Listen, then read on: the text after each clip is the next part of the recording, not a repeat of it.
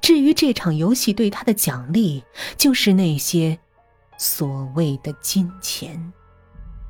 于是小唐说：“啊，好吧，那我继续参加你们的挑战。”好，没问题。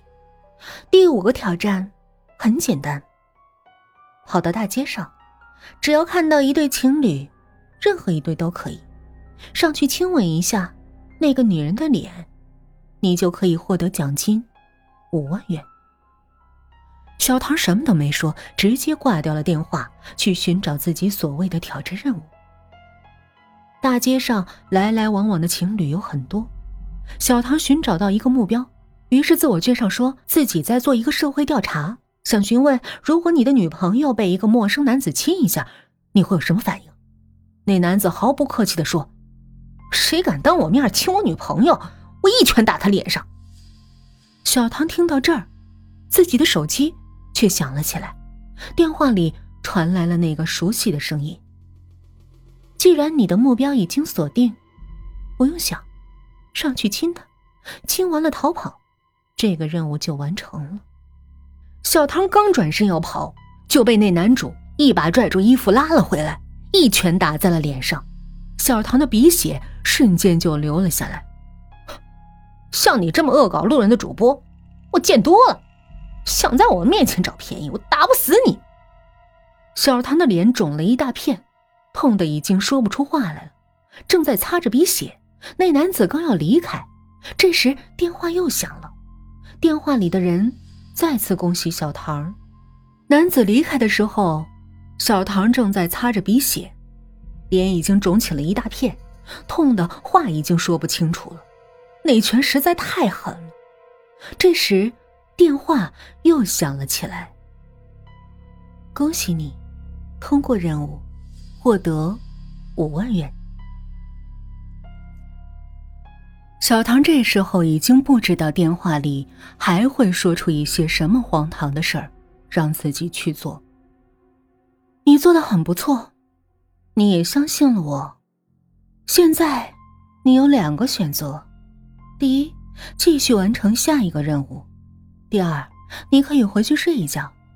如果你选择睡一觉，你的奖金依旧会按照第五个任务的奖金；如果你选择继续的话，那么你还有五个未知的任务在等着你。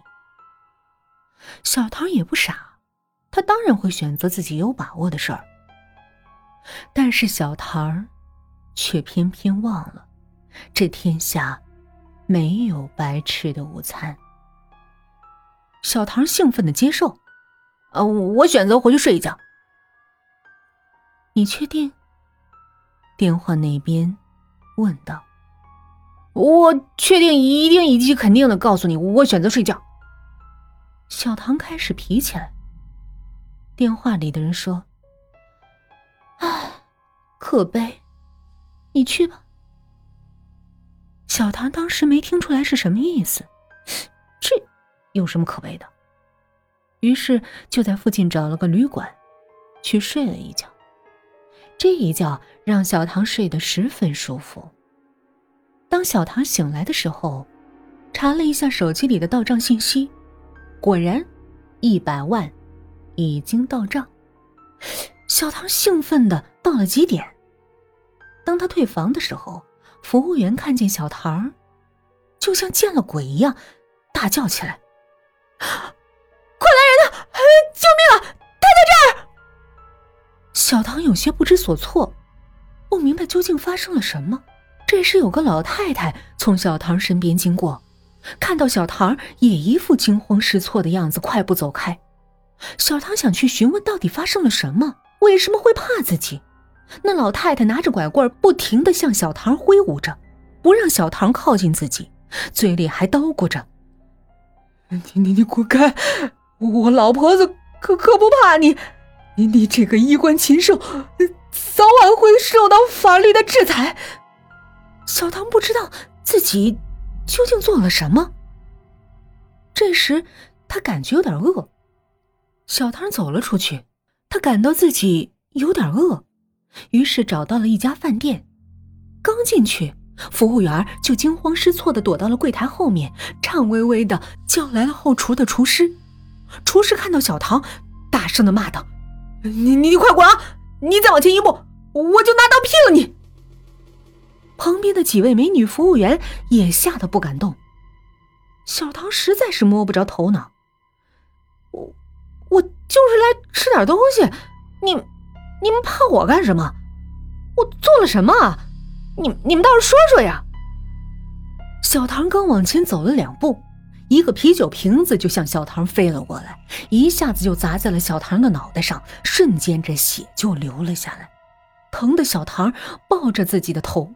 这时就听见外面扬声器在喊：“里面的人听着，你已经被包围了，我们是警察，请你立即释放人质。”小唐用手捂着流血的脑袋走了出来，气愤地说。这这怎么回事？我犯了什么罪？警察抓我！我究竟犯了什么罪？一个警察冲他喊道：“你这个变态杀人狂，居然还问我们你犯了什么罪？你杀了那些无辜的人，拿他们的器官去卖给黑市的人，你简直是惨无人道！你已经被通缉了。”小唐这时完全蒙圈了。他终于知道自己卡里那一百万究竟是怎么来的了。这场任务他不知道该如何进行下去。跑！他的脑海里出现了这个字。除了跑，他没有别的选择了。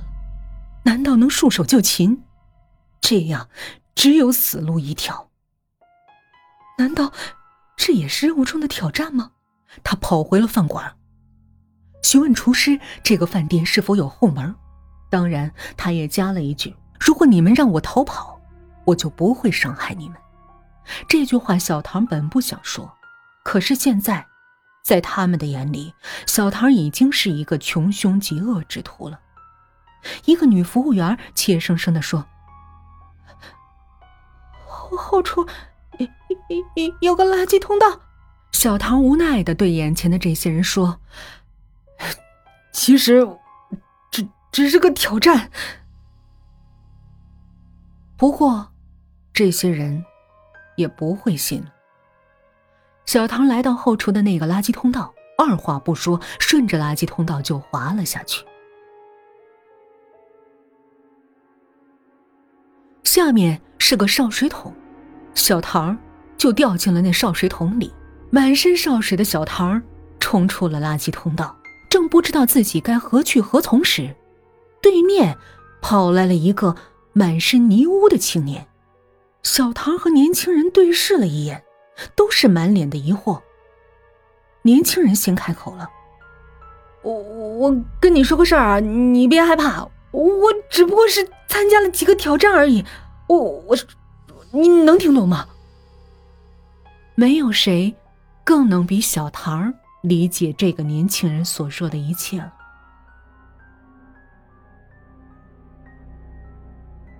嗯，我跟你说个事儿，你也别惊讶。咱俩是一样的，我也接受了这个无聊的挑战。啊？那与此同时，后面传来了警笛声。你们不要跑，你们已经被我们包围了。这时电话响了，那个年轻人的电话也响了。小唐接起电话，电话里的人说：“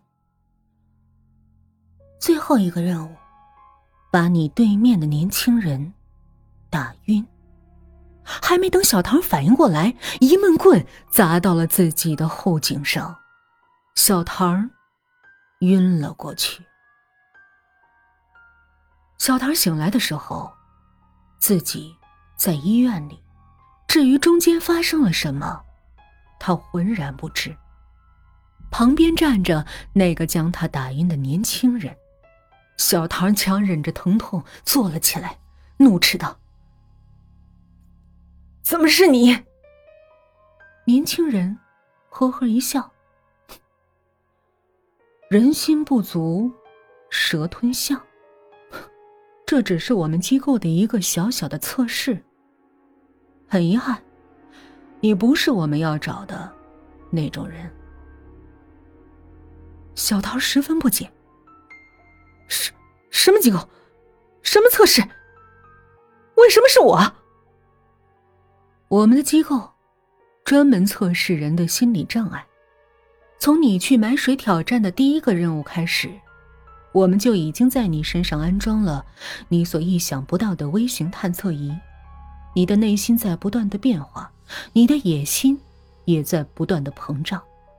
无论是你打了同事，还是抢了乞丐的钱，包括你把小朋友弄哭，以及在街上亲吻别人女朋友的脸，这一系列下来，都是违背正常人的选择。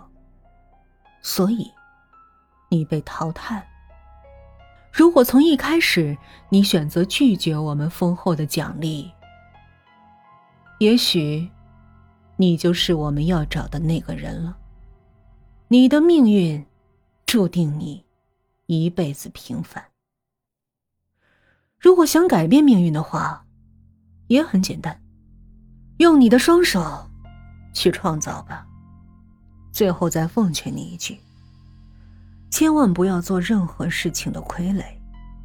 这次任务就当个玩笑。至于你被打和这几天的误工费，我们会打到你的账号里。不过，可能以前的工作你就做不了了，换个新工作吧。记住，天下没有白吃的午餐。此时的小桃只感到无比的愤恨，像受到了老天无情的捉弄。当他把心态平和下来，也释然了。的确，自己成天怨天尤人，总觉得好事不会降临到自己身上。不管是好事坏事，只要用心努力，微不足道的你，也一定能逆袭。